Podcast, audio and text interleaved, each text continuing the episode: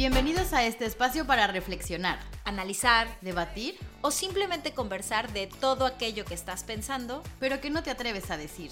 o no te sientes preparado para externar. Nosotras descubrimos que pasamos mucho tiempo dentro del closet. Y hoy queremos invitarte a salir con nosotras. Esto es El Closet.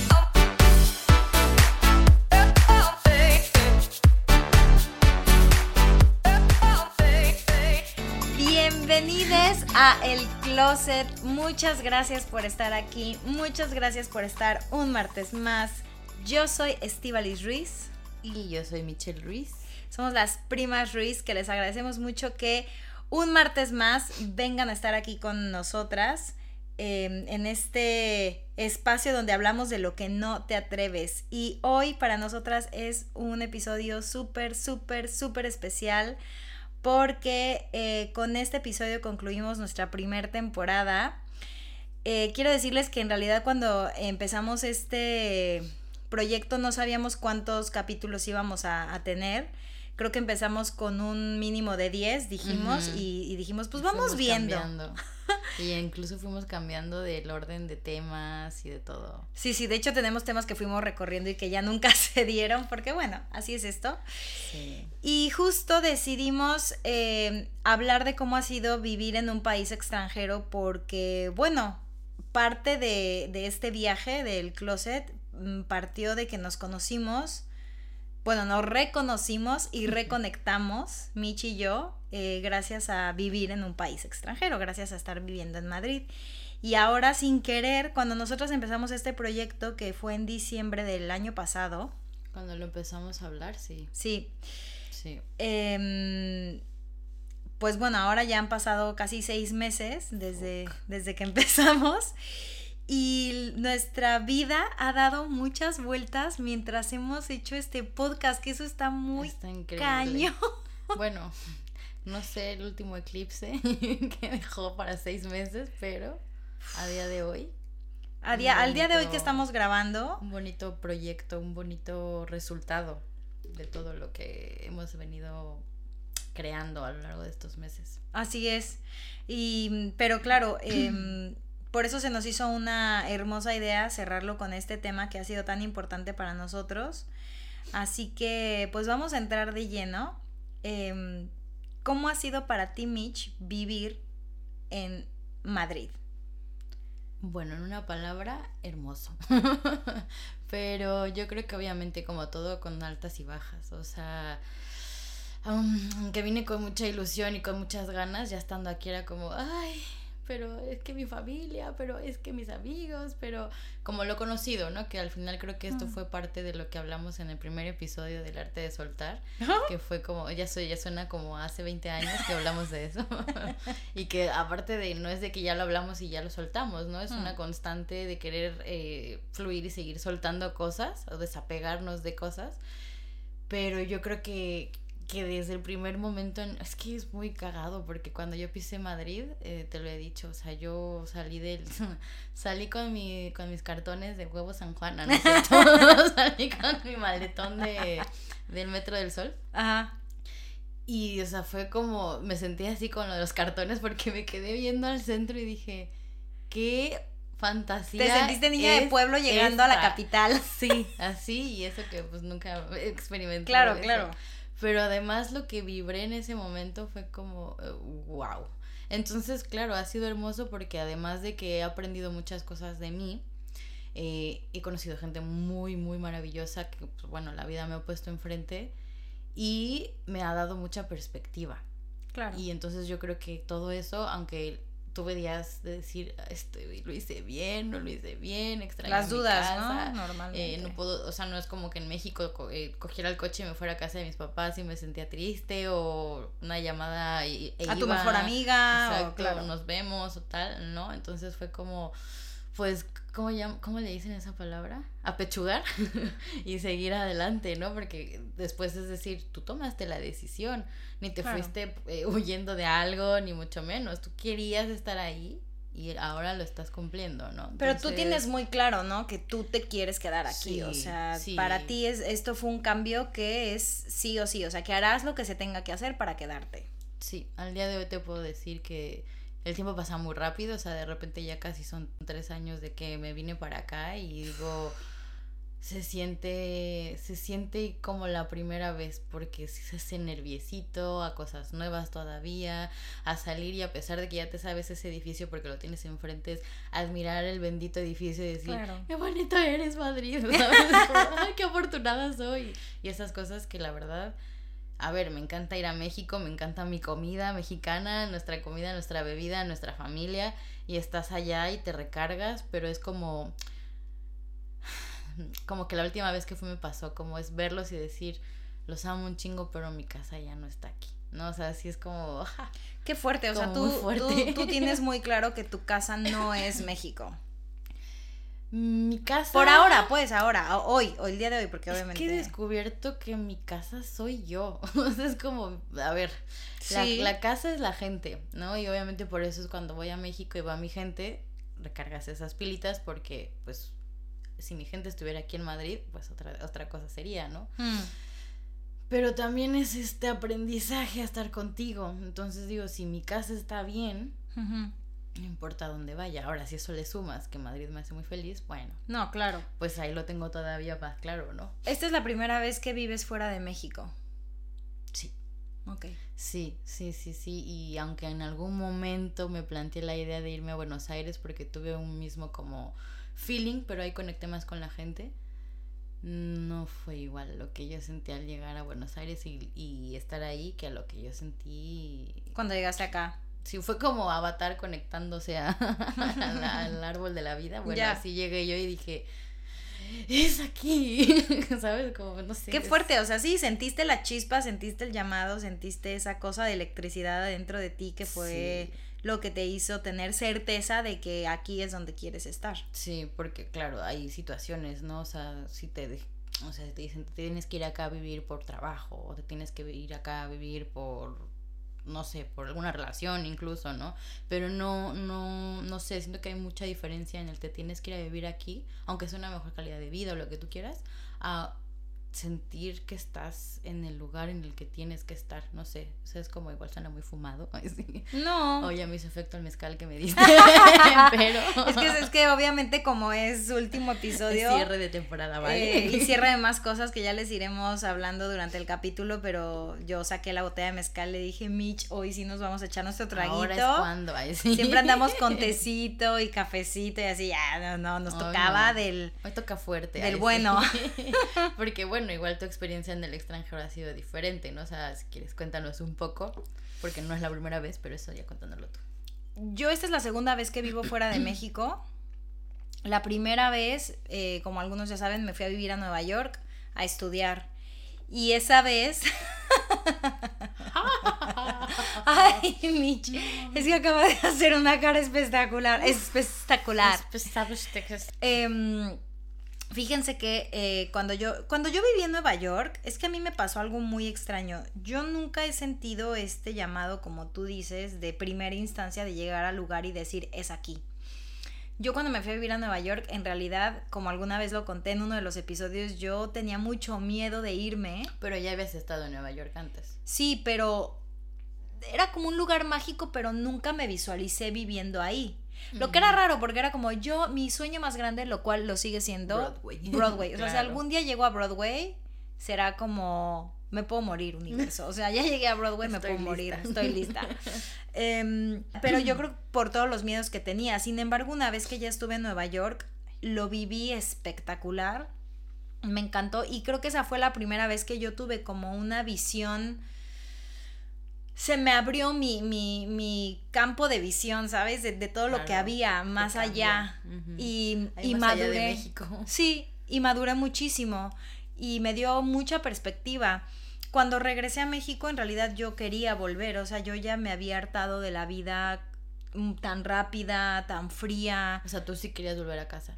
Sí quería volver a casa porque, a ver, también en ese entonces me pasó que tuve problemas con los papeles, con los ah, benditos papeles. Tu situación. Mi situación legal, sí, había quedado ahí como en el limbo y, y, ya no podía hacer mucho más. Y a lo mejor sí pude haber hecho, pero yo tenía claro que ya no quería hacer más, que hasta ahí era el momento de... porque ya me quería regresar a mi casa y porque extrañaba, porque además llevaba siendo mesera un año y no había, no veía el momento en el que iba a empezar a trabajar de, a lo que fui a estudiar. Claro. Entonces, bueno, pasa el tiempo y cuando se presenta la oportunidad de venir a Madrid, la verdad es que yo nunca había viajado a Europa y cuando vine a las audiciones, me acuerdo que me, me pasó un poco como tú, no de decir, ah, sí, aquí es, pero sí de salir, me acuerdo porque salimos en Puerta de Toledo, en el metro, mi mamá y yo, porque mi mamá me acompañó, y fue, me pareció espectacular lo que estaba viendo, fue como, ¿en dónde? ¿Qué, es este mundo? ¿Por qué no lo conocía? ¿Por qué no lo conocía? Y luego yo me fui directo a Barcelona, mm. a las audiciones, y wow, o sea, me acuerdo de haber estado parada enfrente de la de la Sagrada Familia, y lloré, o sea, de lloré de lo hermoso que era, lloré de lo que estaba viviendo de las audiciones, lloré porque justo, justo tuve esta sensación de qué afortunada soy de haber siquiera podido venir a conocer, ¿no? Sí, ya si me quedo, no, es otra cosa, estoy aquí. Entonces, cuando ya se dio la oportunidad de, venir a trabajar, la verdad es que yo me considero muy afortunada porque pues yo llegué aquí con trabajo, o sea, yo no tomé la decisión de sí, yo voy a cambiar mi vida como tú lo hiciste, de yo quiero ir a Madrid, ¿no? Y voy a buscar las formas de, de llegar. Para mí fue se me está dando esta oportunidad, la voy a tomar. Y entonces para mí ha sido increíble, ha sido un shock cultural. Ah, sí, sí, sí, en ese sentido. Muy fuerte porque, mm, bueno, lo que, lo, lo que decías, o sea, la familia, se extraña mucho a la familia, se extraña mucho a los amigos. Em, no sé, ¿tú cómo has notado aquí a la gente? O sea, yo afortunadamente pude hacer amigos muy rápido y muy fácil, pero porque también las familias teatrales son así. Es como más que, sensible el ambiente, se presta para. Se presta y te invitan y entonces fue como muy fácil hacer amigos, pero yo había escuchado de otros mexicanos viviendo aquí que no era tan fácil. Que no era tan fácil. A ver, no es que sean groseras ni nada, pero como dices, hay mucha diferencia en, la forma de ser, en la forma de tratar, ¿no? O sea, aquí son más son, son muy directos. son, exacto, son abiertos, son directos y entonces no se andan con rodeos. O sea, nosotros para pedir un favor en México es, hola, ¿cómo estás? Espero no molestarte. exacto, quería decirte. Y después de que te echaste un pre de no sé cuánto tiempo, ya es como, ah, ¿me puedes hacer un favor? O tienes tal, ¿sabes? Y es como, y acá es como que llegan y boom, al grano, ¿no? A ver, yo me vine a estudiar. Es verdad que mi principal pretexto fue la pareja que tenía en ese momento, pero bueno, eh, ese güey vive en Holanda, entonces pues no era como que yo me iba a, Holanda, ¿no? Exactamente, o sea, no, tú muy lista dijiste, sí voy, pero a Madrid. Exacto, así estamos en el mismo uso horario y ya está, ¿no? Entonces, claro, yo llegué a un ambiente de estudiante en el que además de todo era pandemia, porque claro, eh, la gente, me, me acuerdo mucho porque el típico que te preguntan, y dime tu nombre, este, qué te gusta hacer, de dónde eres y por qué estás aquí, qué esperas del, del, del máster. Y la mayoría de la gente era como recién egresada, o sea, más chiquitos que yo. Y la mayoría era como, pues ese como se vino la pandemia y pues no encontré trabajo, pues tenía algo que hacer y me metí a estudiar este máster. Y ya desde esa respuesta es decir, ¿cómo? O sea, en México no das esa respuesta, mm. ¿no? O sea, en México tienes otra forma de pensar. O sea, para mí era mi primer máster a los 31 años, creo que tenía. Y estos eran recién salidos del horno. O sea, estos eran de. ¿Cuánto tienes 24 de la carrera? 22. 24, 23. Entonces, claro, había de todo, sí, pero en su mayoría, que aparte no éramos tantos, eran de esa edad. Entonces, ya desde ahí es como el shock. Después, ya los grupitos, que yo vengo de Alicante, que yo vengo de tal, y su chingada madre, y no sé qué va. Habíamos, obviamente, un grupo de latinas que inmediatamente pues nos llamó la sangre latina, ¿no? Y de ahí hicimos muy, muy bonita amistad, precisamente dos mexicanas más y una chilena. Ay, les mando saludos si es que están escuchando esto. Porque ahí justo empezó a ser como esta pequeña nueva familia, ¿no? Aunque... Hmm aunque es gente nueva y tampoco sabes del resto cómo te va a tratar, y no, al final empiezas como con la misma historia de estoy lejos de casa, eh, y aunque la gente que venía de Granada o de donde fuese es un poco lo mismo, no es lo mismo porque no están en México y no lo viven igual el tema familiar. Pero es que sí hay una sensación de comunidad cuando te encuentras con latinos, o sea, sobre todo con gente que también ha emigrado de sus... de sus, casas, de sus países. Sí, es que eso porque es más fuerte. aunque yo también tengo amigos españoles que, por cierto, le voy a mandar saludos a Angie, que Angie, eh, maravillosa actriz y nos escucha eh, todos los martes sin falta, así que mi Angita, te mando un besito. Y por ejemplo, ella es una de mis grandes amigas, pero es verdad que sí hay una cosa con los latinos o sea, que cuando encuentras un mexicano, al menos en mi caso, te instalas ahí. Te instalas ahí, se hace comunidad. Sí, sí, es.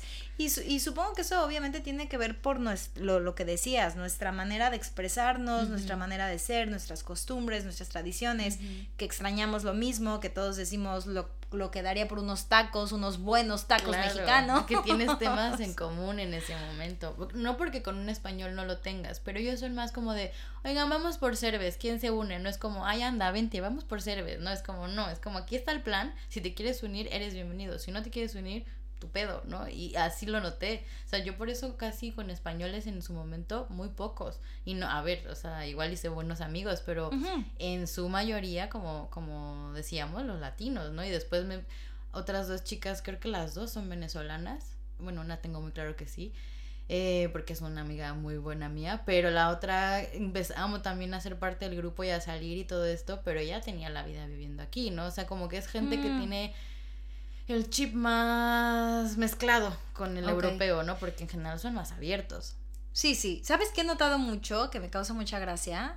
Que aquí, y supongo que es también por el tipo de vida, ¿no? Que aquí hay, para quien no conozca España o nunca haya venido a Madrid, aquí se dan mucho las terrazas. Y entonces aquí, por ejemplo, em, en el verano, sobre todo ahora primavera, que el tiempo está bien, cuando no está lloviendo, eh, se da mucho ir a terrazas mm. a tomar algo por la noche.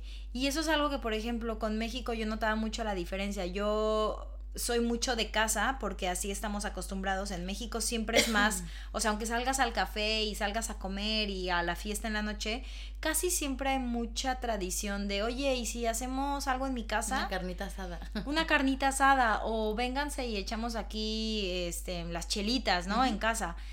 Y a mí me pasó aquí que yo toda la vida quise invitar a gente a mi casa y nunca se me daba. O sea, siempre era de, ay no, pero mejor vamos a una terraza. Y yo, ¿cómo les gusta ir a terrazas y a gastar dinero?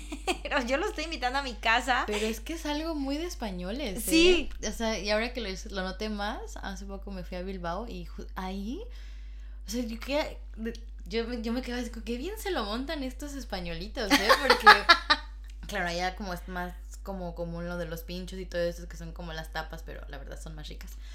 Tú veías, era una calle pequeñita, porque aparte, pues Bilbao es muy pequeñito si lo comparas con Madrid.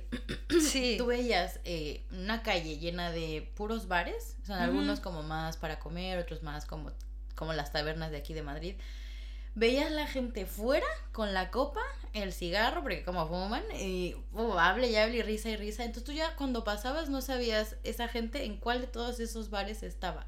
Porque de repente llegaba jaja y se hacía no sé qué y tocaban música y todo. Y era una calle, hace cuenta como sí, fiesta de, pueblo, ¿no? Lo he visto. como, qué bien, o sea, yo dije, qué bien se lo montan, porque incluso era entre semana, porque eso fue un fin de pero eran tres semanas, a las 7 de la noche, 6 de la tarde más o menos, y ahí estaba la, gente trajeada, o sea, de que venía de la oficina a comerse su pincho y a, tomarse su cerveza. Es que, por ejemplo, yo, saliendo del teatro, todas las noches íbamos a tomar algo, y por ejemplo, eso en México no se acostumbra, ¿no? O sea, como que... quedamos a cenar en el sushi, no, no pero ya ni eso, o sea, por ejemplo, al menos en, en mi ambiente, trabajando, como trabajamos y salimos a las 11 de la noche. Claro, sí, es verdad. O sea, en México es cada quien agarra su coche y se va a su casa y pocas veces vas a cenar o cenas el domingo, que es el día que sales más temprano. Mm. Pero aquí, o sea, a mí me encantaba que era eso, así salían y, ¿qué? Tomamos una cervecita en el bar de al lado y yo, ay, wow, toman diario. Además, toman diario, o sea, es como, wow.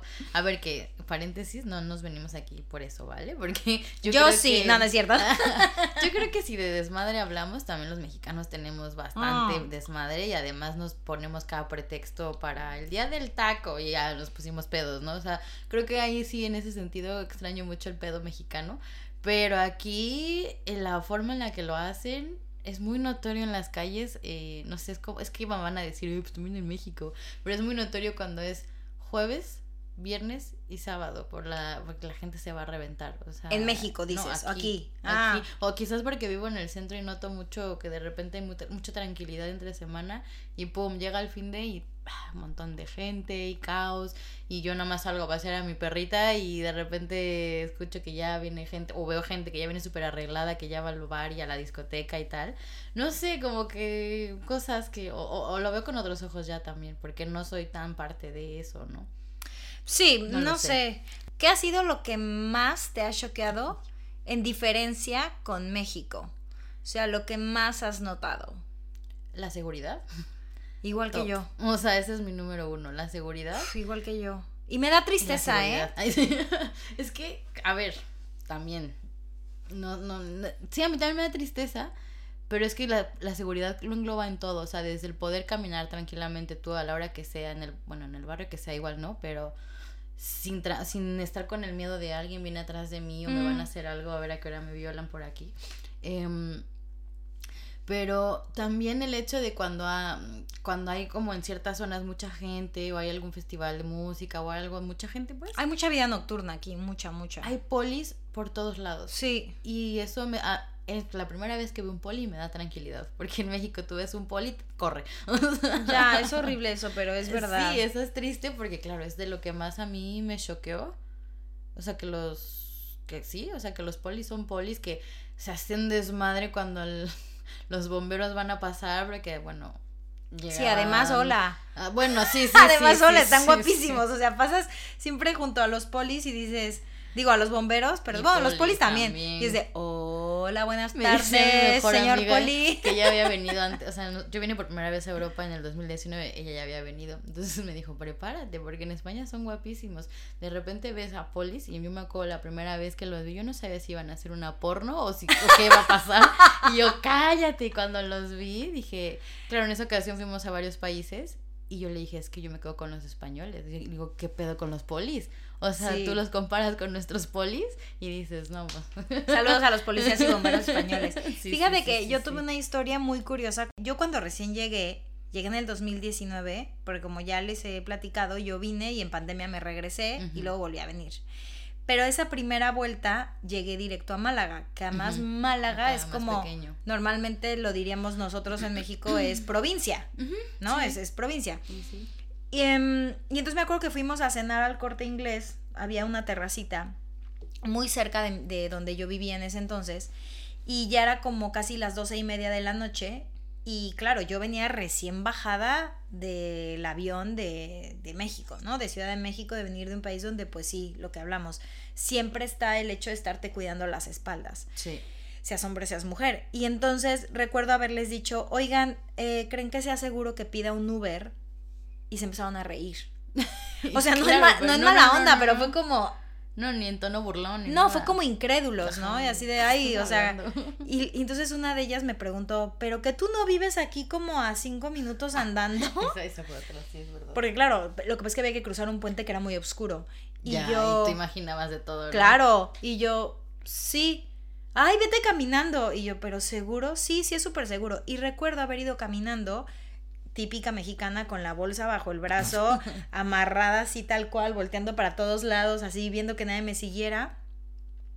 Y, y toparme con una chica en minifalda, quitadísima de la pena viendo su celular, yo creo esperando a alguien, y eso me, me, causó mucho shock y ahí caí en cuenta, bueno, ahí y varias veces más, eh, que en México vivimos con miedo y lo hemos normalizado, porque ya es algo de todos los días. Y ahí fue donde yo entré como en un shock porque dije, no puede ser que ya en el país donde yo nací, que amo y que adoro, vivamos, creamos que esto es lo normal, creamos que lo normal es cuidarme las espaldas todo el tiempo, esconder el celular cuando voy manejando, eh, y eso me causó mucha tristeza, o sea, con mi país, porque obviamente aquí pues sí he encontrado esa libertad de que puedo salir vestida como se me da la gana, aquí puedo salir con shorts, en México nunca me atrevería a salir en shorts ni en minifaldas.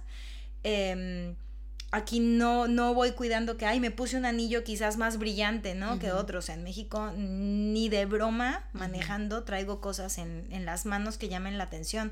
Y para mí eso es de lo más valioso que, que yo he encontrado acá. Claro. No, totalmente. O sea, al final, yo me acuerdo antes salir a, bueno, recordar un poco que el 2020 todavía había toque de queda. Entonces había que estar en nuestras casas a cierta hora. Pero a mí me encantaba ir a Plaza Mayor a cierta hora a pasear con Mika porque estaba das cuenta que vacío y yo, bueno, me encantaba lo que se sentía estar ahí dentro, aunque dicen que ahí mataron brujas, pero bueno, anyways, esa es otra historia. o sea, no me da el vibe como de, ay, no, o sea, no, al contrario, disfrutaba mucho porque era muy tranquilo. Vas buscando a tus ancestros. exactamente. y, y era una tranquilidad y, y era decir, verde, son las 2 de la mañana, o sea, ¿sabes? Estoy, aquí, estoy a un lado de casa, pero ¿y qué?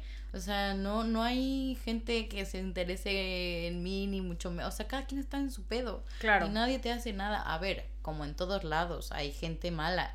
A mí me robaron el teléfono aquí, ¿no? Y, y a dos cuadras de mi casa, ¿no? Claro, la diferencia es que te empujaron y no te pusieron una pistola y que en yo la venía En mi pedo y que también dije, a ver, Michelle, son las 4 de la mañana, vienes de regreso de la fiesta, es normal que estos tíos estén aquí buscando a ver a quién, a qué distraída claro. le quitan. Y ya se cuenta que fue como quitarle el dulce a un niño, porque fue como, venía en la mano, el tío este me empujó, no sé qué, y de repente fue como... Sí, que ni te diste cuenta, que fue tan rápido que... Cuando no. volteé ya se había ido corriendo el hijo de su madre y y hasta ese proceso fue diferente. Obvio me sentí vulnerada, llegué a casa, le hablé a mis amigas con las que estaba, me puse a llorar, le hablé a mi papá, le conté, les dije estoy bien, porque por suerte tenía el WhatsApp abierto en la computadora y no necesitas el, teléfono, el teléfono. Y pude llamar desde ahí y todo. Pero hasta ese proceso fue diferente. Me refiero al día siguiente, una amiga me acompañó a levantar ahí a una oficina de policía, a levantar la demanda y no sé qué. Y, y si es que había cámaras en la zona, por si es que agarraban al chico este y tal. Dije, mira, da, lo hago, ¿no? O sea, soy responsable y lo hago. Vale. Pero ah, esto yo no lo hubiese hecho en México. A ver, en México también me sacaron una vez un teléfono de la bolsa, pero ahí ni me enteré. Pero de todas formas, hasta esas cosas son diferentes, ¿sabes? Entonces como que, no sé, es raro y no, no quiero pecar de, ah, pues mamona, ¿no? Y tal. No, pero por ejemplo, del otro, el otro lado de la moneda es que extrañamos de nuestro país, ah, porque también, obviamente, ¿no? Hemos, siempre hay pros y contras. Entonces, hemos encontrado para mí lo más valioso de España, pues sí la seguridad, dos oportunidades de trabajo, yo, hablo yo desde... Em, desde tu área. Sí, y desde el privilegio con el que me vine, porque también es distinto. Claro. Em, pero yo he encontrado muchas oportunidades de trabajo, además de que actualmente en España es cuando más ha crecido el área de teatro musical. O sea, la cantidad de musicales que abrieron el año pasado y mm. este es de lo más grande que ha habido en, en todo Madrid, en mm. todos los años, perdón, de Madrid. Entonces, a mí eso me parece increíble porque hay trabajo para todos. O sea, realmente de la compañía de teatro en la que yo estuve, todos, excepto por tres personas, no, estamos trabajando en teatro pero porque dos de nosotras no quisimos. Claro, se fueron a otra, otra cosa. Ajá, o porque no teníamos el interés, pero prácticamente hay trabajo para todo el mundo. Pero, ¿cuál es la otra parte? ¿Qué es lo que extrañamos de nuestro país? Pues, bueno, lo he dicho, la, la gente. O sea, de, de mi país extraño, pues la gente, y siempre lo he dicho, la comida. O sea, yo no sabes cómo echo de menos a la señora de las quesadillas. El queso Oaxaca, por favor. Exactamente, mi queso favorito. Y el queso panela. Todo ese tipo de... Bueno, tienes otros quesos acá, pero claro, eso es como que digo, oh, pues digo, la comida. La comida, yo también, la comida la sigo extrañando mucho. O sea, yo no concebía al principio la idea de que aquí todo esté seco, me refiero sus bocadillos, este que es puro pan con lo que quieras, que normalmente son los de calamar, los famosillos del centro, digo, ¿No les parte el paladar eso? O sea, una salsita, no nada. claro, pero es gracioso porque ellos, ellos no conciben que nosotros le pongamos salsa y limón a todo. sí, sí, sí, sí. Obviamente es eso. O sea, yo tengo unos amigos que son mexicanos, eh, chicos de mi edad y su hermana es mayor. El primero se fue a hacer su vida fuera de México, no sé qué cayó en Barcelona, conoció a un chico, eh, hoy en día ya están casados, y luego ella justo también se vino a España cuando yo me vine, nada más que ella se fue a Barcelona y yo me vine a Madrid. Y em, hoy día sus papás, que ya están jubilados y todo, vendieron casa, vendieron negocio y su plan, si no es que ya lo están llevando a cabo porque me desconecté un poco de su historia, era seguirlos a Barcelona. Y digo, a ver, mm, entiendo. Y, digo, la verdad es que hacen bien. O sea, si a mí mis papás, mi, mi hermano me dicen, pues nos vamos a Madrid, yo diría, bienvenidos, o sea, vénganse para acá porque, como dices, hay más oportunidades, porque además está más seguro. Y yo, mira, ahí sí, amigos, lo seguiré extrañando y lo que sea de vez en cuando ir, porque también se extrañan las playas de México. Pero no hay playas como México, perdónenme. o sea, ahí sí, yo el primer día que me metí al agua de Málaga, que supuestamente es el sur y que en teoría es calientito, y era septiembre, casi me muero de lo helado que estaba y lo primero que dije es, ¿qué es esta mierda? Quiero mi mar calientito. Sí, Quiero mi mar como caldo. ya, y luego lo hablas con la gente acá y no se lo imaginan, ¿no? Pero claro, no, yo también las playas que visité que, o que he visitado acá, sí es como, ¿por qué está tan fría? O sea, ¿cuál es la necesidad? ¿Le hace bien a tu cuerpo? Sí. No me gusta. O sea, ¿cuál es la pinche necesidad? Pero bueno, esas son las cosas que yo te diría ¿Qué más ah, extrañas? Yo la, yo la comida la extraño mucho, pero yo sí tengo que decir que yo sí extraño a mi gente. O sea, a mí sí me hacen mucha falta. Y más este último año que... Mm, ha sido difícil. Que ha sido, yo, yo, he, yo he pasado un proceso de seis meses muy complicado, muy polarizado, ¿no? Porque también cosas muy buenas llegaron a mi vida, pero así como llegaron tan buenas, la parte oscura era muy oscura. Y eso me mandó a un lugar de repensar. El rincón de pensar. me volví a ir al rincón de pensar de si realmente aquí era donde quería estar. Yo, a ver, voy a ser súper honesta, yo llegué con una idea que fui materializando y pensando que eso es lo que quería. Bueno, aún creo que es lo que quiero. Y inclusive yo planeaba sacar mi nacionalidad y como buena Virgo que soy, lo tenía todo perfectamente estructurado, ¿no? Y en tal año saco mi nacionalidad y así en el futuro, si hay un problema en México y quiero sacar a mi mamá, me la traigo para acá o a mis papás, o, ¿no? Y de pronto te das cuenta que la vida también... Ay, güey, o sea, tú lo dices mucho, eh, tú me lo has dicho mucho, cuéntale, ¿quieres hacer reír a Dios? Cuéntale tus planes. Y a mí este año ha sido muy cabrón, o sea, perdón por las palabras, pero estos últimos seis meses fueron de replantear muchas cosas y de tener que tomar eh, la decisión de no seguir aquí porque se me cerraron muchas puertas, no porque yo quisiera, obviamente, o no porque yo hiciera algo mal, sino porque así sucedió, eh, por, por decisiones em, ajenas. Ajenas. Es que sí. Bueno, es que ni siquiera fueron decisiones, por ineptitudes ajenas. Sí. Sí. por ineptitudes ajenas. Em, me, pasó algo, pero bueno, al final, independientemente de quién haya sido la culpa, son cosas que no están en mi control. Y entonces, eh, al día de hoy que estamos grabando esto, yo estoy a nada de regresarme a México. Y no fue una decisión fácil. Me tomó tres meses tomar la decisión. Y había una solución Mm. Siempre y cuando me esperara casi siete meses, pues en negro, ¿no? Irregular, ilegal, eh, y la verdad es que no estaba dispuesta a eso. Y yo obviamente entiendo a la gente que viene con esa visión y que viene, ¿sabes? Con eso, con esa idea tan clara de mm, pase lo que pase, yo me quedo aquí en España, ¿no? O sea, creo que la mayoría de los inmigrantes así lo logran. Pero es que hubo un momento en el que yo me cuestioné si para mí valía la pena estar lejos de mi gente. Y es que, hoy, eh, lo que voy a decir se me hace súper fuerte, pero mucho tiempo creo que he estado enfocada en lo que yo necesito y en lo que yo quiero y en lo que mi carrera profesional, entre paréntesis, pongo, debo de alcanzar. Y aquí lo he alcanzado, aquí, aquí he alcanzado cosas increíbles, pero creo que he descuidado mucho mi parte personal, mi parte emocional con mi gente. Ya. Y entonces, uh, están saliendo las lágrimas. Eh, esto no lo vi venir. Em, Yo sí. Maldita, ves, eres bruja. Te odio. Te odio.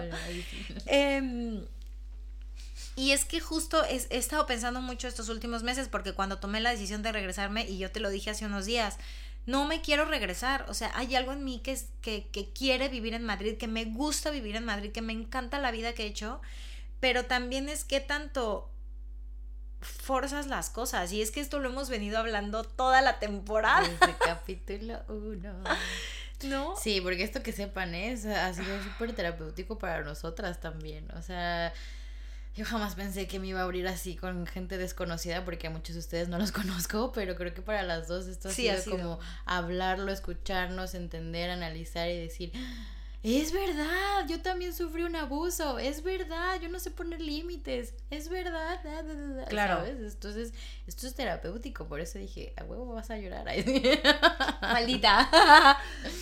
no, ya. Pero justo, no, pero es que justo eso me pasa, que de pronto veo que yo sí he descuidado mi parte, mi calidad de vida emocional. No me acuerdo a quién se lo dije porque yo, Micha está de testigo, o sea, yo lo medité, lo repensé y lo repensé y lo hablaba con Micha, y lo hablaba con mi mamá y lo hablaba con mis amigos de aquí, los de México y, y voy a hacer un rap.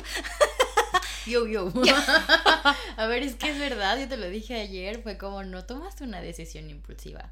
No, no, por primera vez en mi vida no la tomé impulsiva. O sea, ahí está porque te duele tanto, porque por primera vez en tu vida has hecho las cosas diferentes. Sí. Y me he sentado a pensar y al final hubo un día, hubo un día que me acuerdo que una amiga muy querida que también le voy a mandar saludos, Fernanda, eh, porque ha sido como un pequeño Pepe Grillo que también ha estado Mm. ahí. Y ella me dijo, siéntate, o sea, tú que haces tanto yoga, siéntate y, y siéntelo.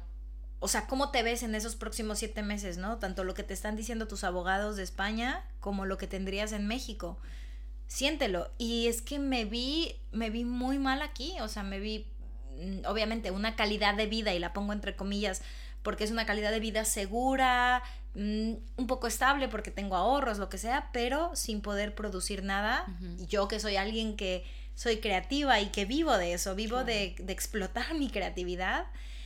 Eh, y luego encima, a- al día de hoy llevo un año sin ver a mi familia, sin ver a mis es amigos. O sea, yo no pude ir en diciembre, ellos no pudieron venir. Y digo, ¿y otros siete meses más? O sea, yo ahorita no estoy dispuesta por... Pues no sé, porque eso, siento que lo he descuidado mucho y a lo mejor ahora me toca, me toca compartirme. O sea, ya he hecho mucho por mí, para mí, Mm, y está bien, pero yo creo que todos tenemos que pensar en nosotros primero, pero también ahora tengo estas ganas de compartirme.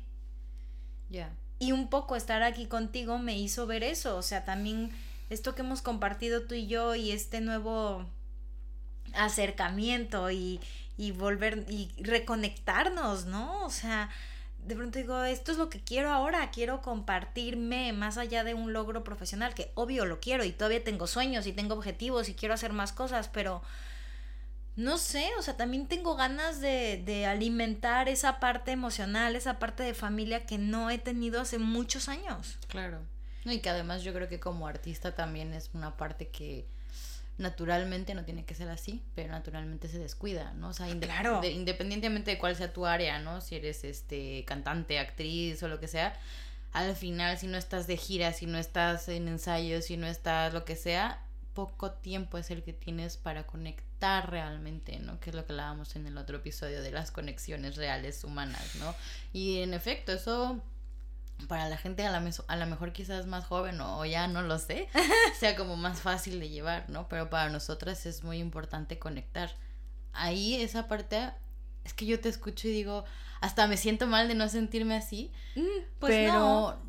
Es que a mí, me- a mí me pasó al revés. Siento que estuve tan conectada, tan metida, tan Mm. familiar, tan en mis lazos, tan en todo eso, que venir acá fue como decir, ah, hola Mitch, mucho gusto. Por fin me puedo voltear a ver. Esta eres tú, órale, pues me gusta.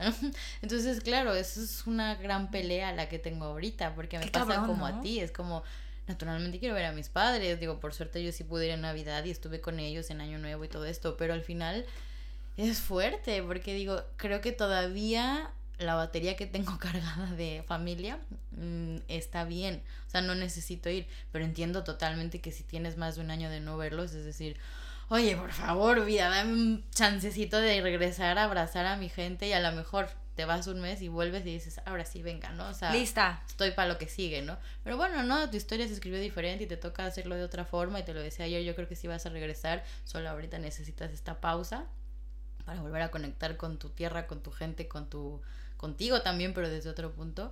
Y está bien, solo que también es como decir, ah, a mí esa parte no es que no sea empática, al contrario, soy muy empática, pero no la... No la siento ahorita. Tú no la sientes así, pero está bien, o sea, porque también creo que estamos en procesos distintos. y, y, y es, eso es lo mágico de esto. Yo pensaba mucho en los primeros episodios que hicimos, ¿no? El del miedo al cambio y el arte de soltar, porque justo ahora, o sea, cuando los empecé a escuchar otra vez, dije, ay, Estivalis, escúchate, escúchate a ti y escucha a Mitch, porque... Escúchense, manitas. porque claro, fue como, sí, es que yo estoy pasando por ese proceso de miedo al cambio, porque otra vez es cambiar a algo que yo ya no veía, y también es soltar lo que tengo aquí para pues poder llenarme de lo que sea que venga, porque además sin expectativas, ¿no? O sea, intento, intento ir sin expectativas.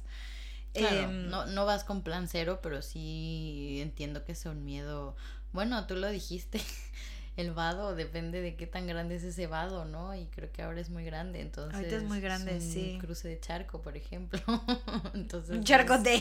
Es enorme. Entonces, pues, ya verás. O sea, por ejemplo, tú has pensado en tirar la toalla. O sea, sé que ahorita tienes muy claro que tú quieres estar aquí, pero en estos tres años tú has pensado, ¿alguna vez te llegó como ya basta, me, me vuelvo?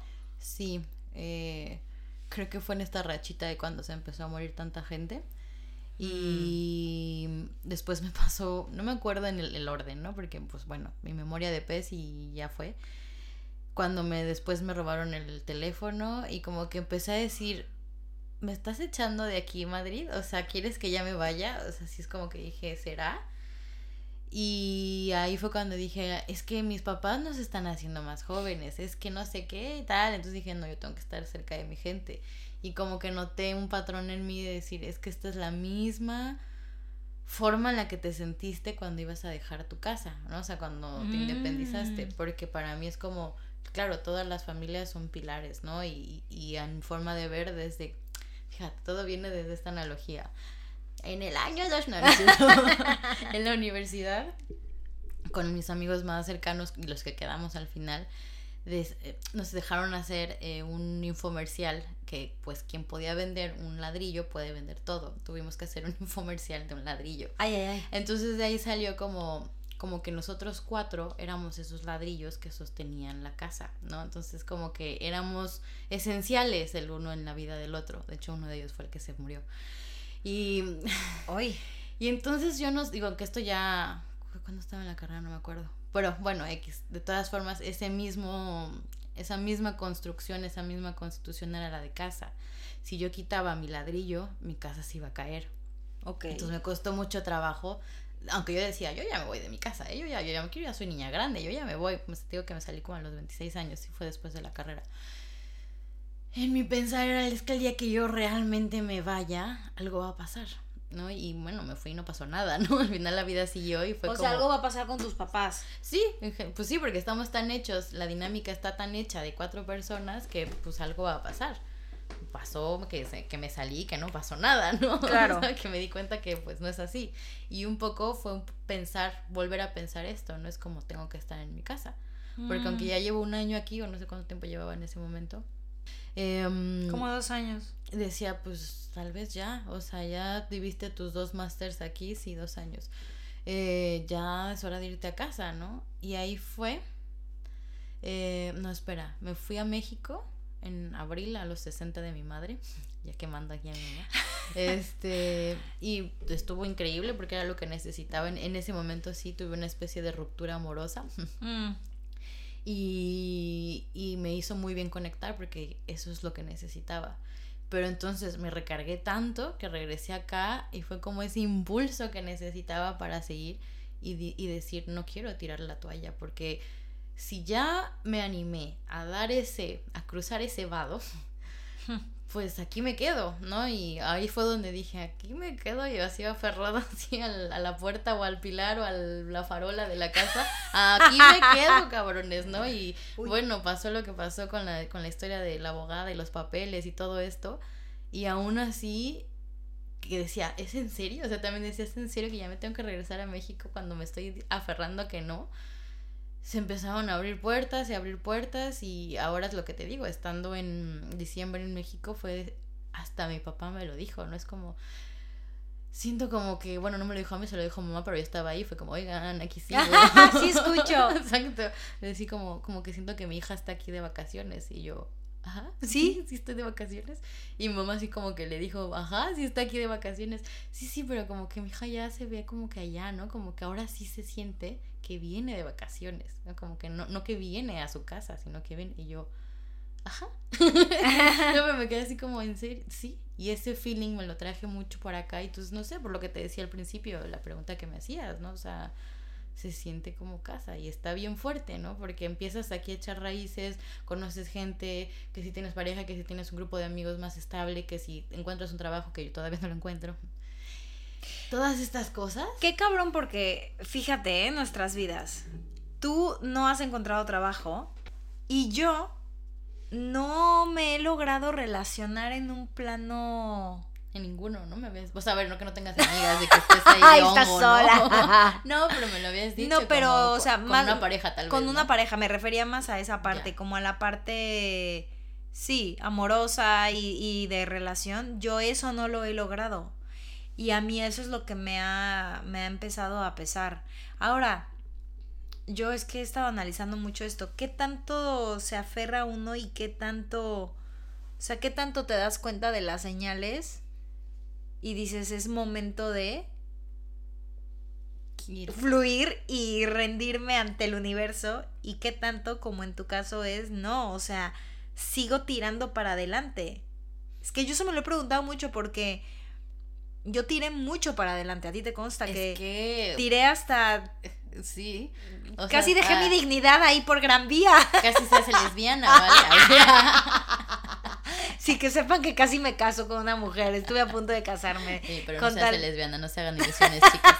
con tal, con tal de tener mis papeles. O sea, consideré cosas muy heavies con tal de lograrlo. No te lo hubieras creído si te lo hubiesen dicho, ¿no? Sí. Y Claro, o sea, no sé, a ver, para mí la línea que, que distingue, ¿no? Porque, a ver, a lo mejor mucha de la gente que nos escucha no sabe de qué hablamos, pero nos pasó un tema con una abogada, o sea, valdría la pena decirlo, no la va... Un poco de contexto sin quemarla, pero no, ah, no te Pero mira, mujer, no, no cierto.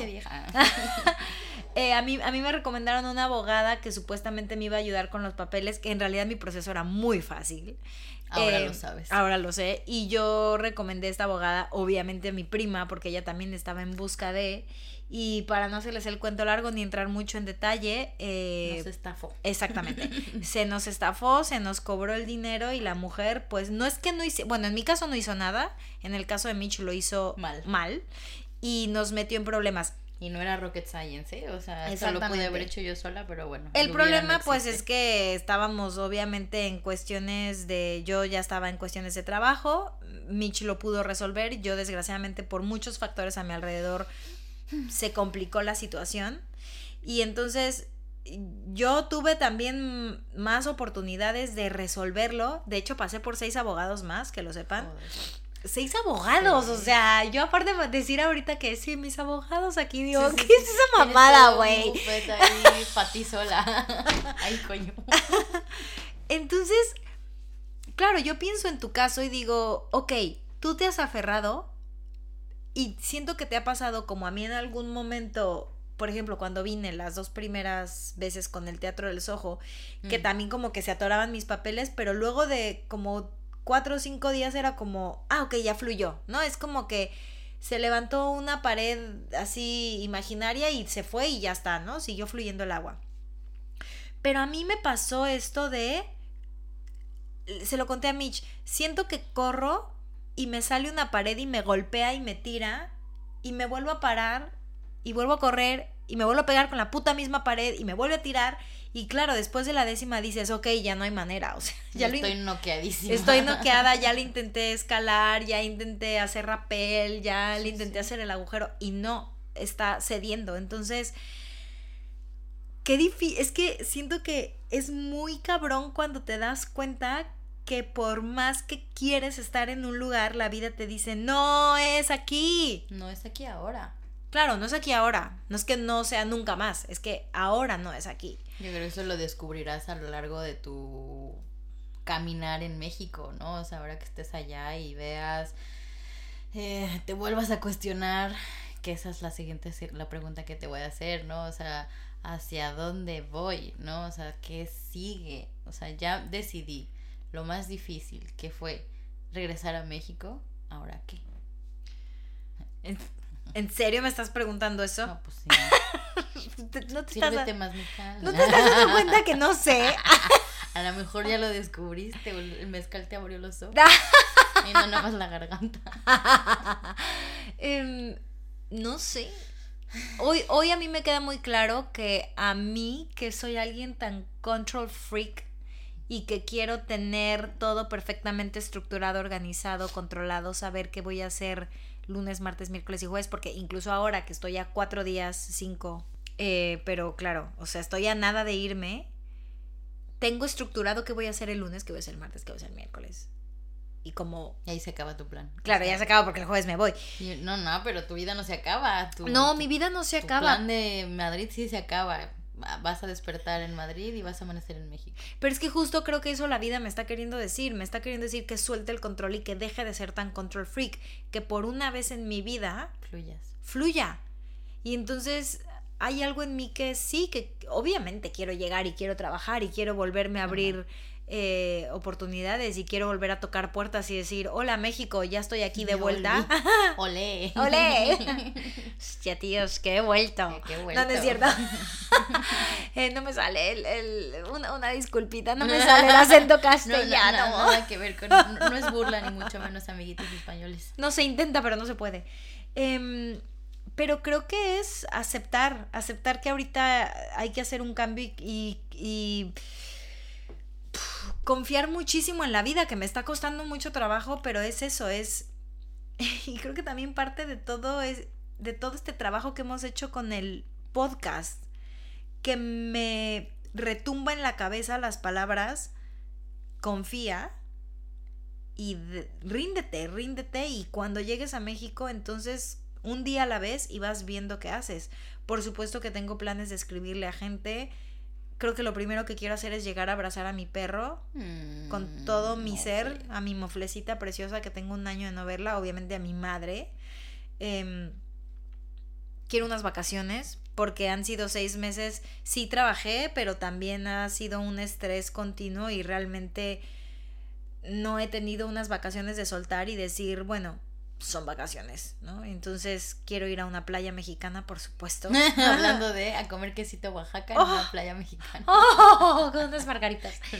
Y regresar recargada de mi madre naturaleza y mi madre tierra y decir, ok. Ahora sí. Ahora sí. No sé qué, pero, quiero ir para adelante. Ahora, hay algo muy heavy que, que me está como carcomiendo ahí que me salen todas estas sesiones de CAP que hemos ido y mis sesiones de meditación. Y es lo que te decía hace rato, eh, compartirme. Mm. Compartirme y, y, creo que ya llegó mi momento también de abrirme al amor. O sea, yo he estado súper cerrada. Honestamente, desde mi gran tsunami, o sea, sí tuve parejas y sí salí con gente, pero no creo que estuviera 100% abierta mm. a la posibilidad de que algo pasara. Mm. Y ahora me noto que que ya estuve mucho tiempo cerrada y que es momento de abrirme. Y también, no sé, algo me dice que por eso regreso a México. Y amiguitos, que se nos casa. Em, ¿Te imaginas? ¿Y tú hacia dónde vas? Sí, a mi casa ya me voy, a te. Saludos, gracias por el mezcal. te quedó muy bueno. Pues no, a ver, tengo claridad en muchas cosas, como por ejemplo que me quiero quedar en España. Que cuando ya le digo Españita a mis amigas de aquí serían porque, ay, sí, mi Españita, mi Españita, yo...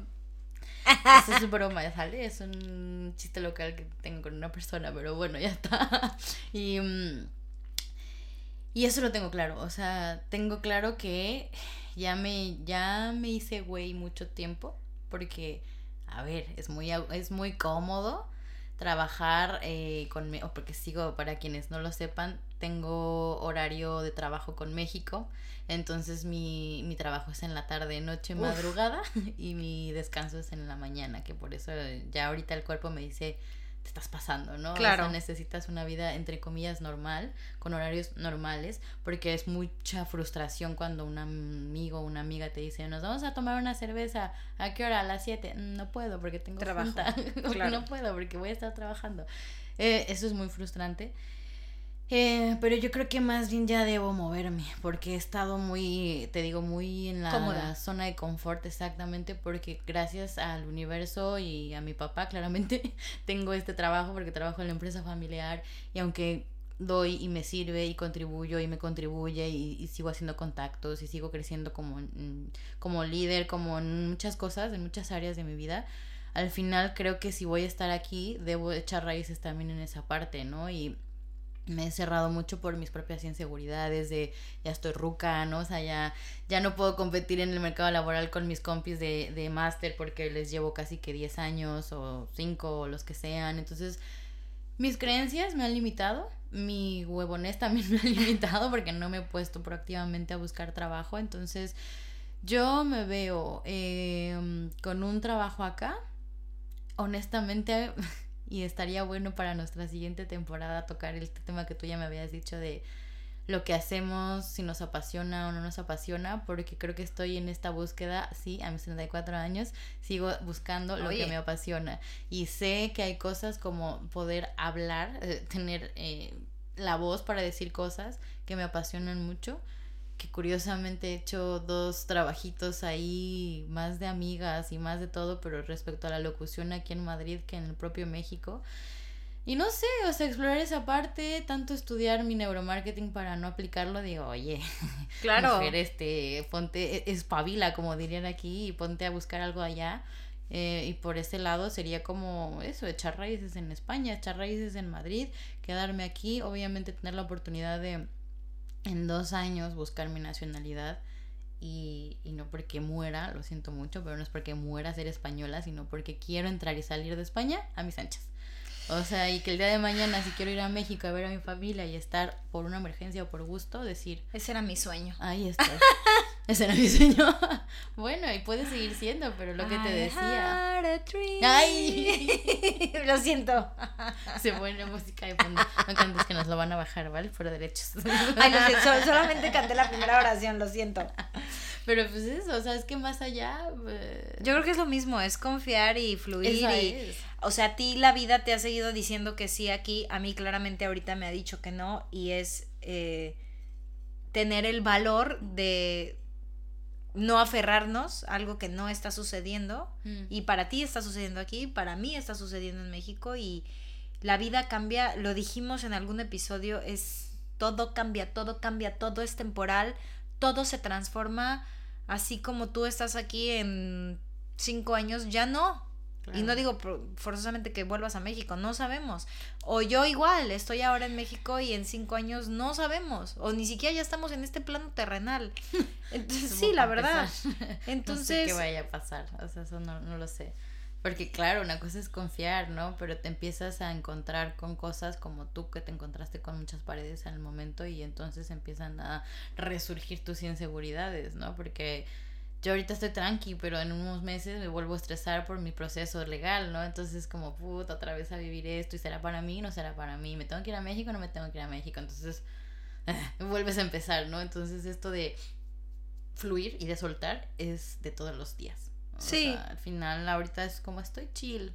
Vivir el presente, es que, o sea, se escucha mucho cliché, porque lo dice mucho la gente, pero es que no, no hay más. De verdad, no. Como, como dirían los de Rent, no hay más que hoy.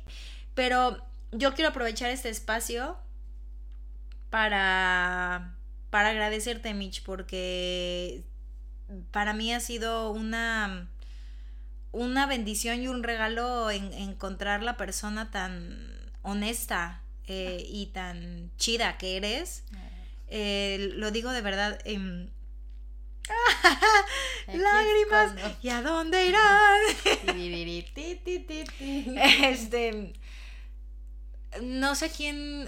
Ayer, lo pensaba. Es que ayer nosotros tuvimos como una cenita antes de. Todavía mañana vamos a tener un brunch, la verdad. Esto no, se, acaba no se, acaba. no se acaba hasta que yo me suba al avión. Eh, pero llegando a casa pensé. Qué chingón de este tiempo, porque además de que iniciamos un proyecto que a las dos nos apasionaba y que se nota que nos sigue gustando mucho y que lo hacemos con todo el amor del mundo. Es que eso nos hemos acompañado en procesos muy complicados. O sea, tú has estado a mi lado en este, todo este proceso legal, yo estuve a tu lado en un proceso que estás pasando complicado. Y qué padre reconectar así, conocernos, porque pues en México nunca tuvimos la oportunidad y se lo dije a alguien hablando ayer, le decía, es que me duele irme, me duele irme de España, de Españita, porque en una parte me duele mucho dejar a mi prima. Me duele mucho dejar a mi peona porque así nos decimos. Por un eh, error de... De dedo del de autocorrector de WhatsApp que nos puso un día peona en vez de prima. Y de ahí surgió. Por si, por si te lo preguntaban. Y, y, me duele mucho dejar a mi peona, o sea, me, me duele dejar esto que hemos construido, que lo, lo que me llevo es que no, no se corta ni se deja, no se acaba, al contrario, esto va, va a seguir y evidentemente el podcast va a seguir. Eh, vamos a hacer un parón de un mes porque necesitamos reestructurar y... Eh, Val necesita vacaciones, irse al mar mexicano. no, y queremos reestructurar cómo va, cómo va a ser nuestra segunda temporada y, y sobre todo porque ahora grabaremos en remoto, pero yo te agradezco desde el fondo de mi corazón por dejarme escucharte y por dejarme conocerte y porque para mí, eh, más allá del trabajo, más allá de lo que me llevo del trabajo, o sea, la conexión que he generado contigo y con otras personas de aquí de España es de lo más hermoso que me llevo. Así que, jolín, gracias. Qué cabrona, ¿no? Qué cabrona. Me pone a llorar y luego me mata el, el, feeling con un jolín. Ay, así soy. Eso fue lo que le hiciste a los compis de la obra de teatro. sí. Ay, pero no, pues sí, la verdad, así, ya que destapaste esta cloaca, te chingas, nada, no es Y sí, yo creo que si hubiésemos estado en México no se hubiera dado la conexión que surgió aquí porque porque nunca tuvimos esta oportunidad de conocernos realmente. Era como pues, una persona que veía en una reunión familiar y ahí estaba y es la artista de la familia y y ya está, nueva pinche, Me da risa. pinche vieja. pero, pero más allá de eso, fue, ah, incluso cuando nos empezamos a, a ver acá, era como, ay, ¿cómo será conocerla, no? Porque claro, no nos conocíamos. Pero cuando empezamos, ahora sí que lo que te choca, te checa y no porque me chocara, sino porque era como, qué raro, cómo, o sea, cómo empezar una relación de cero realmente. Y ver que teníamos más cosas en común que, que, no, que diferentes, fue como, en tu cara, Michelota y, y pum, y fue dejar eso fluir y dejar que nos empezábamos a conectar más, pero el día que hablamos de, de, este proyecto, el día que hablamos de, yo quería hacer un podcast, yo también, fue como, ahí fue cuando nuestras, nuestras energías se unieron como más, así hubo una conexión más allá de este, de este plano. Plano, exactamente, y dije, venga, vamos a hacerlo. Y sí, o sea, te juro que capítulo a capítulo, eh, aún no, no grabando, sino reunión a reunión cuando nos juntábamos a hacer pues, a planear todo. Sí, el pre. Eh, todo eso, porque ustedes, ustedes creen que es fácil, ¿eh? Pero esto no es fácil. No, no, hicimos, hicimos una preproducción. Es un trabajo y, y, y, no es queja, se disfruta muchísimo, pero hasta ahí conoces a la otra persona, ¿no? Mm. O sea, que tú me lo decías, tú eres más estructurada que yo, pero en la vida real yo soy al revés, ¿no? Y no sé qué, y en la vida laboral tú eres asá, y, y claro, es como también ver y decir, qué cagado, jamás me imaginé, o sea, si regresamos el cassette a cuando nos veíamos en México en casa de mi agua y así es, que me iban a decir que en un futuro en Madrid íbamos a estar haciendo un podcast de estos temas, o sea, hubiera hecho de coña. Porque claro. no hubiese creído. Y ahora es como, esto también me ha enseñado a decir, uno, no des las cosas por hecho y dos, ábrete, ábrete porque te puedes encontrar con cosas y personas maravillosas y, ya no puedo hablar. No. y muchas gracias. Ay, estamos súper sensibles, oigan, porque la verdad es que sí nos duele mucho. Es la, como dijiste ayer, es la época de acuario. es luna nueva en Tauro cuando estamos grabando esto. Qué potente y tenemos mezcal. Pues así ha sido esto. Gracias por, por acompañarnos. Nosotros nos vamos a ir a seguir. A unos comerciales. nos vamos a ir a seguir tomando mezcal.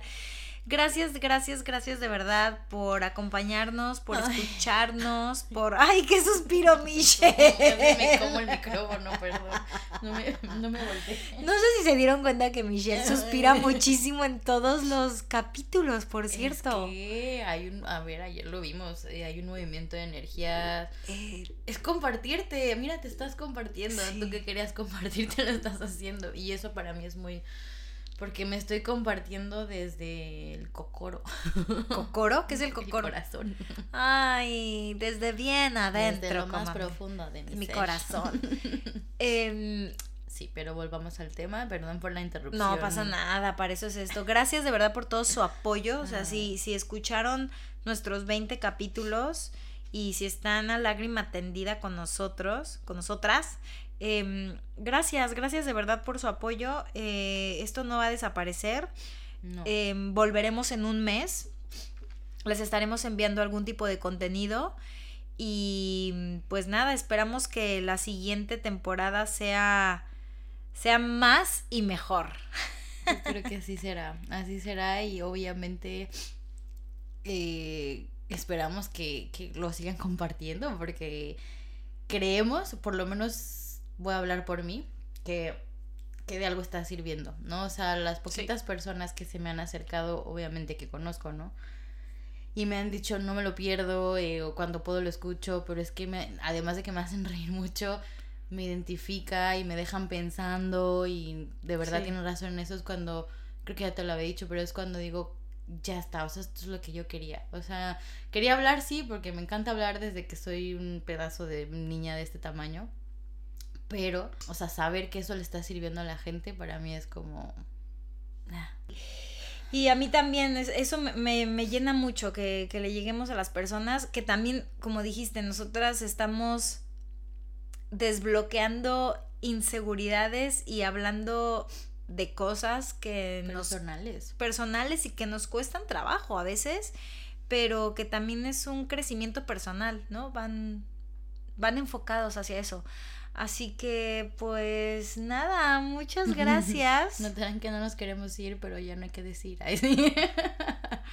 no. Síganos en arroba el closet podcast. Podcast. Eh, recuerden también ir al blog. Sí, oigan, ya visítenlo, no sean así. Otra ya, bien mala copa. Y salud. Y Eh, salud. nos vemos en la próxima Ah, temporada y sí. ojalá que sigan creciendo con nosotros. Muchas gracias, de verdad. No sé si quieres mandar saludos, pero en este momento sí, sí me vienen a la mente algunas personas que, que están ahí, que por lo menos, o de manera obligatoria, porque empezaron de manera obligatoria y luego les gustó. Pero bueno, primero mi Tapi, después me, mi bella, mis dos bellas Anas, que me han estado conmigo en, en momentos eh, terapéuticos, energéticos, etcétera. Obviamente mi mejor amiga, que bueno, sé que su vida es una locura ahora y que cuando puede nos escuche, cuando no, no. A un amigo que como jode por los saludos. Y ahí están tus pinches saludos. ¿no es Pero cierto? escríbenos, o sea, a ver, yo voy a empezar a hacer como Chumel Torres, que dice, usted quiere saludo, pues usted escribe y lo pide, Es entonces pídanlos. No, un saludo a, a este hombrecito, a Canito, que siempre le he dicho Canito, pues se pide Cano. Em, obviamente a mi familia, yo no sé si han llegado al final de esta temporada, pero a los tres, a mis papás y a mi hermano, gracias, porque pues sea lo que sea, no estaría aquí si no fuera por ustedes. Ay, y no sé si me- se me está yendo alguien por ahí, sobre todo los que siempre están ahí, ¿no? Comentando y apoyando. Obviamente a tu mamá, que es nuestra fan ahí. A mi no- mamá preciosa que nos comenta y que a mí ella también me ha hecho comentarios divinos del podcast. Mami, te mando un saludo, gracias, gracias de verdad por siempre, gracias por tener la mente tan abierta. De verdad es que yo me saqué la lotería con mi mamá. Eh, porque es una mujer con una mentalidad muy abierta y es alguien que apoya mucho. Luego siempre me habla y me dice, dile a Mitch que le mando saludos y me da, me da mucha ternura. Así que gracias, gracias a todos porque sé que hay más gente, sé que hay más gente que han no sido, quiero por pecar ejemplo... de que se nos olvide alguien. Yo tampoco, verdad. pero hay gente, eh, hay, hay personas de, de aquí de España, o sea, mexicanos en España que nos escuchan y como les dijimos en algún momento vamos a tomar todas sus sugerencias y las vamos a tomar, si no lo escucharon en esa temporada, créanme que sí o sí vienen en la segunda Es que temporada. esto no se acaba, solo se transforma. Y esto nada más va para arriba, así que Ay, gracias. Gracias y nos vamos y nos vemos en la siguiente temporada de El, El Closet.